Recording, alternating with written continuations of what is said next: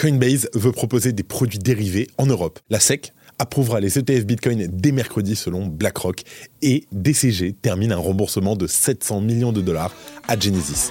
Salut, j'espère que vous allez bien et comme d'habitude que vous avez passé un bon week-end. On se retrouve tout de suite pour votre résumé de l'actualité sur le Crypto Daily. Le Crypto Daily. Mon nom est Benjamin Cohen. Et vous êtes bien sur le Crypto Daily.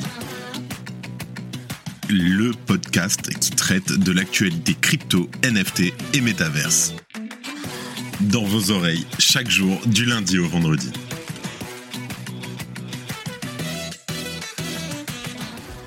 Et en première news, Coinbase entend proposer des produits dérivés crypto au sein de l'Union européenne grâce au rachat d'une plateforme régulée cette année. Est-ce qu'il s'agirait de FTX Europe? Quelques indices appuient cette hypothèse, on en parle dans un instant. En deuxième news, BlackRock, le plus grand gestionnaire d'actifs au monde, attend l'approbation de la SEC pour un ETF Bitcoin Spot dès ce mercredi. Parallèlement, l'entreprise planifie de licencier 3% de son personnel. On en parle dans un instant. Et en dernière news, le Digital Currency Group a remboursé plus de 700 millions de dollars de prêts à court terme à Genesis suite à la faillite de ce dernier début 2023 après l'effondrement de la plateforme FTX. On revient sur cette saga dans quelques minutes. Mais avant tout ça, et comme d'habitude, le coin du marché. Here comes the money.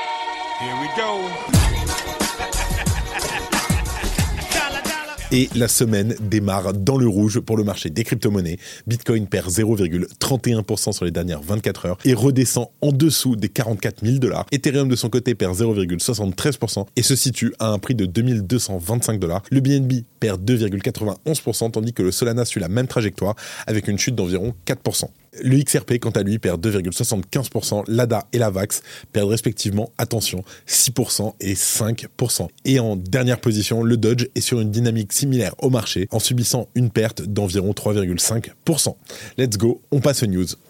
Et en première news, donc, Coinbase veut proposer des produits dérivés en Europe. Alors, on le sait, activement impliqué dans l'acquisition de licences et autres autorisations à travers le monde, Coinbase a dévoilé ses projets vis-à-vis de produits dérivés sur crypto-monnaies au sein de l'Union européenne. Pour ce faire, l'exchange ambitionne d'acquérir une plateforme déjà régulée sous la directive des marchés d'instruments financiers. Alors, sans citer de nom, Coinbase informe avoir déjà des idées en tête et nous laisse un indice en indiquant que la dite plateforme est basée à Chypre. Alors, une telle opération permettrait ainsi à l'entreprise de capturer une fraction des volumes des produits dérivés qui constituent une part importante du marché des crypto-monnaies. Je cite L'ajout d'une telle licence à notre portefeuille international renforcerait davantage le fort intérêt que nous avons constaté pour nos offres de produits dérivés et nous aiderait à capturer une plus grande partie des 75% du marché mondial de la crypto revendiqué par les produits dérivés.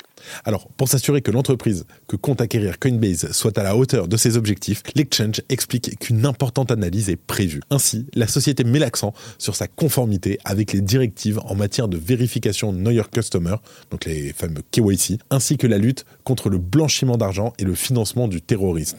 Pour garantir que la future entité du groupe respecte toutes ces directives, elle sera également soumise à des tests et audits indépendants. En outre, tout employé qui ne répondrait pas aux exigences de conformité de Coinbase serait mis de côté. Bien que cela n'ait pas été indiqué explicitement et qu'il faille considérer que cela comme des spéculations, cette fameuse plateforme pourrait être, et je dis bien pourrait être, FTX Europe. Et pour cause, la filiale était bel et bien régulée par la Cyprus Securities and Exchange Commission, donc euh, la SEC un peu de, Chypre, et Coinbase avait déjà montré son intérêt pour une telle acquisition dès la faillite du groupe. En tout cas, le média Fortune avait pourtant laissé entendre que les discussions étaient au point mort en septembre dernier. Mais l'insistance de Coinbase sur l'importance qu'elle accorde à la conformité pourrait être un indice compte tenu des éventuelles inquiétudes que pourraient montrer les investisseurs en cas de rachat avéré de FTX Europe. Pour le moment, il s'agit donc de rester prudent face à ces suppositions, mais le fait est que Coinbase entend, quoi qu'il en soit, proposer des produits dérivés crypto en Europe.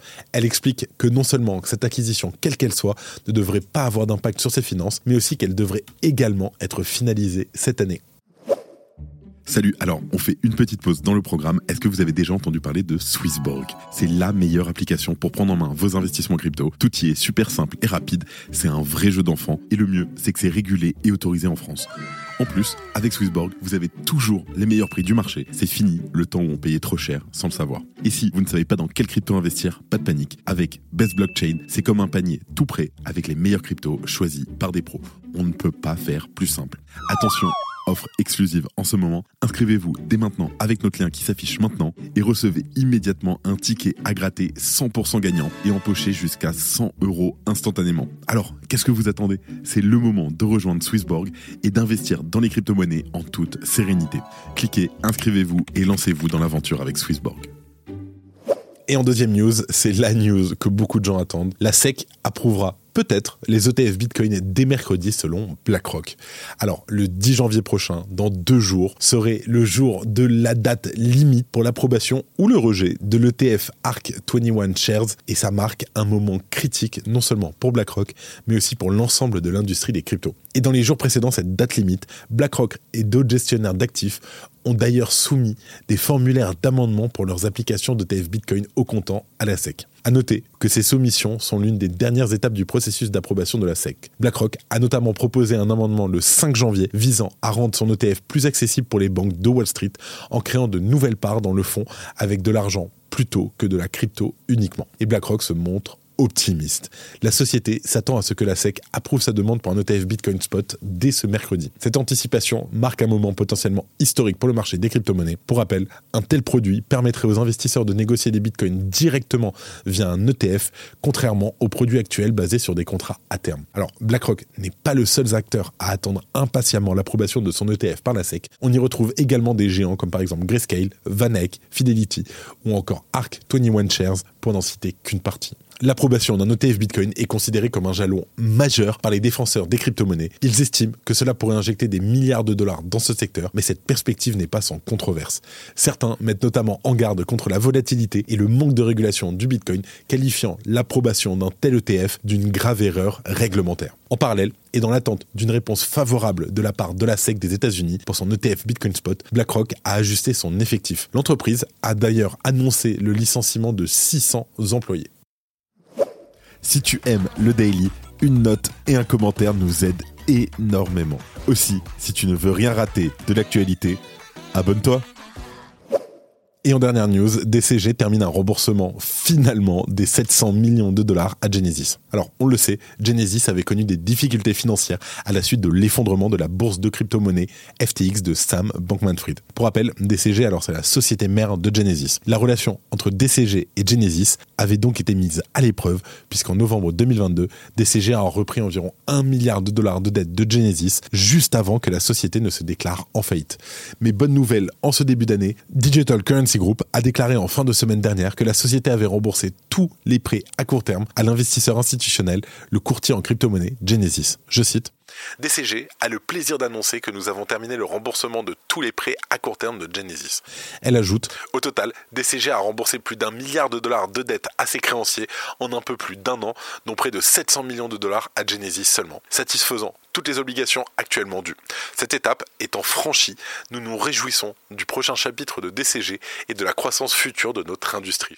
Alors, Barry Silbert, le fondateur et le PDG du DCG, donc du Digital Currency Group, lui partage son enthousiasme pour l'avenir. Je Je suis heureux d'annoncer que DCG a remboursé la totalité de l'argent emprunté à Genesis, malgré les vents contraires auxquels les industries est confrontée. Avec cette résolution de ses dettes à court terme, DCG ouvre donc un nouveau chapitre avec une perspective optimiste pour l'avenir de l'entreprise. Et avant de terminer, les actualités en bref. Satoshi va-t-il réapparaître? Spoiler, probablement pas. Mais un wallet anonyme a transféré l'équivalent de 27 bitcoins, soit à peu près 1,17 million de dollars, à la première adresse bitcoin, la Genesis adresse. Cette adresse est célèbre car elle a reçu la récompense du premier bloc miné et associé à Satoshi. J-100 avant le halving. Avec moins de 100 jours restants, le prochain halving de Bitcoin en avril 2024, la communauté crypto se focalise intensément sur cet événement. Historiquement, les halvings ont été suivis d'une hausse significative du Bitcoin.